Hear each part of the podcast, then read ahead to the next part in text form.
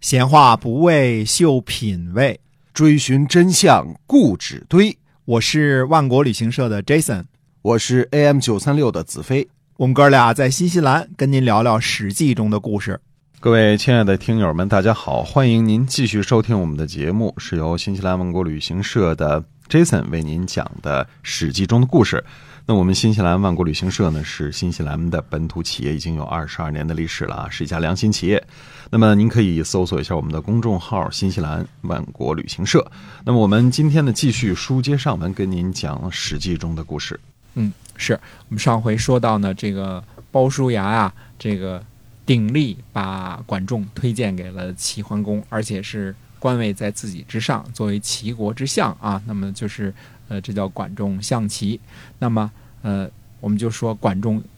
这个就是包叔牙对管仲同学一定非常了解，是吧？是不是有什么私人情谊啊？哎，哎，大家猜测的非常的准确啊。这个包叔牙呢，对于管仲呢，呃，非常的了解，嗯，而且呢，呃，私人情谊深厚。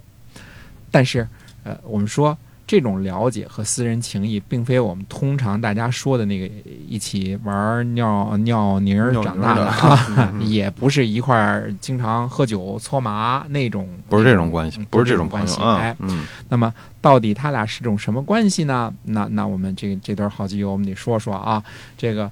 包叔牙早年的时候呢，曾经和管仲呢俩人一块儿做买卖，哦做，生意，哎，这个开个公司，也有限股份有限公司啊，赚了钱呢，呃，管仲拿大头，包叔牙呢、嗯拿小头，嗯，嗯，就是俩人一块儿的股份啊，这个但是呃，包叔牙呢拿小份儿的，这个管仲呢拿大份儿的，嗯，这个呃，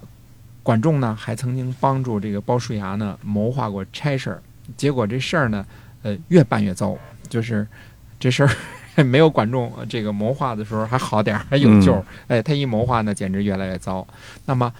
那是不是说？呃，管仲同学自己能不能慢慢独立呢？管仲同学呢，也曾经光荣的参军过啊，当兵了啊。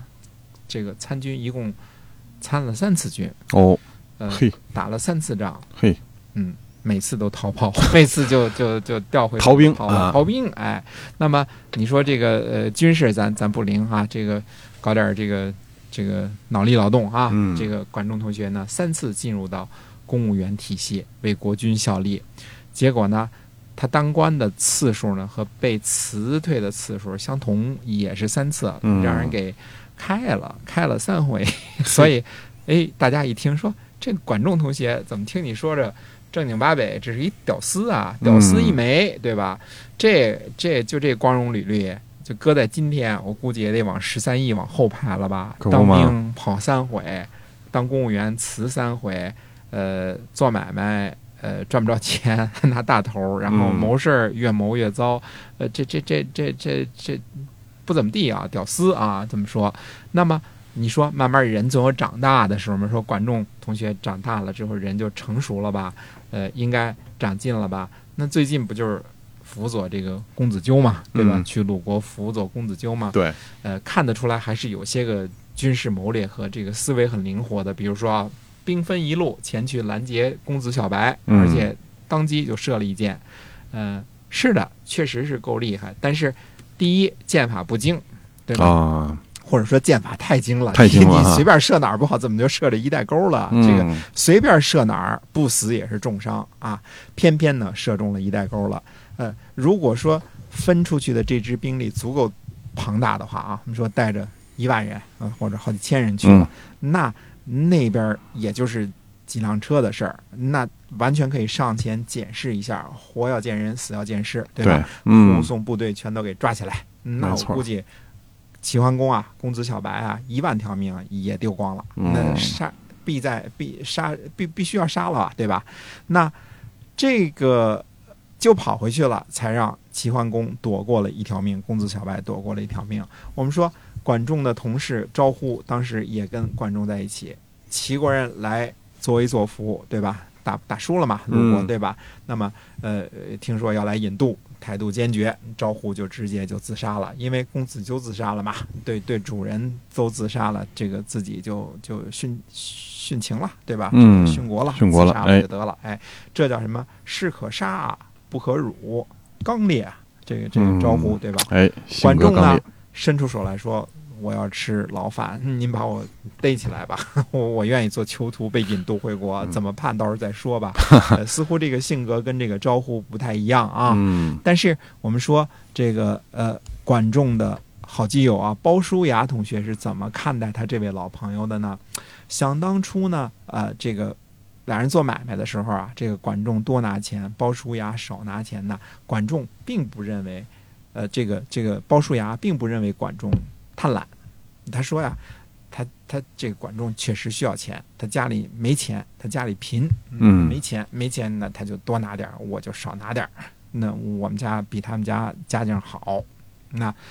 而且呢，后来不是这个管仲帮他谋划事情也不成嘛，他也不认为他笨。哎包叔牙说呢，有时候这事情能否办成呢，跟这个时机有很大的关系啊。对，这个后来管仲呢当了逃兵，对吧？这个这个，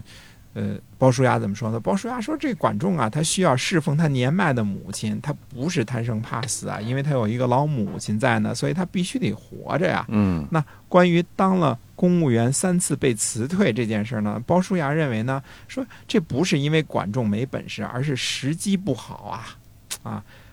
关于呢，这看来责问的还不少啊，说招呼那样以死相训，这个鲍叔牙，这个呃，怎么看待这件事呢？说管仲为什么就愿意当囚徒呢？说这管仲是不是挺可耻的？那么鲍叔牙不认为管仲可耻，他认为啊，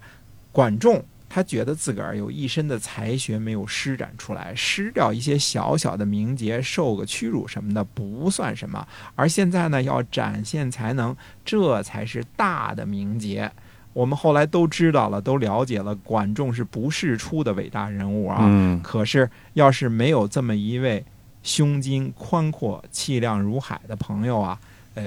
恐怕都熬不到出头那一天。呃，不知道是因为做买卖还是谋事儿，就让人给揍一顿啊对。 这个这个，呃，可能都熬不到那一天。齐桓公呢，固然是管仲的贵人，提拔他了嘛，对吧？嗯是但是包叔牙无疑他也是管仲的贵人，所以这个你说管仲啊，一身惊天伟力的才干，雄才伟略啊，又受到这个明君的赏识，嗯这又有这么一个大义中勇的朋友，这加贵人啊，哎这个你说管仲。想不发达都难， 就是他就是最后所有的都赶到那儿了，所以管仲必须得答啊。那么我们最后这个管仲自己总结说啊，说了这么一句话，管仲说：“生我者父母，知我者胞叔。”你看看嗯这个现在说这个呃这个生我者父母啊，这个知我者胞叔啊，这个多么多么多么怎么说呢？多么呃评价非常非常之高啊！这个等就于能说真正了解我的人只有鲍叔管，仲对鲍叔牙非常非常的感激。嗯那么呃，而且像鲍叔牙这种，这个像齐桓公推荐了管仲，自己甘愿做下属。我们后来看到的好些人不是这样做的。嗯呃，但凡有才能的话，恨不得把他挤得走了，或者甚至给他杀了。我们李斯同学是吧？这个把把韩非就是 哎直对直了接给给给弄到狱里去了，他对吧嫉妒嘛，对啊，嗯我们我们还有孙膑同学也被并了嘛，就是因为有个好同学嘛，对吧？这嗯个，那那这种事，我们看到嫉贤妒能的这种，就是把这个有本事的人压起来的人多了。哎，包叔牙不是？那么说包叔牙的包叔牙的这个报应怎么样呢？包氏啊，后世子孙十几世都在齐国啊领有封邑，而且呢，几乎都在齐国做大官儿。我们说贤宰包叔牙，真是一个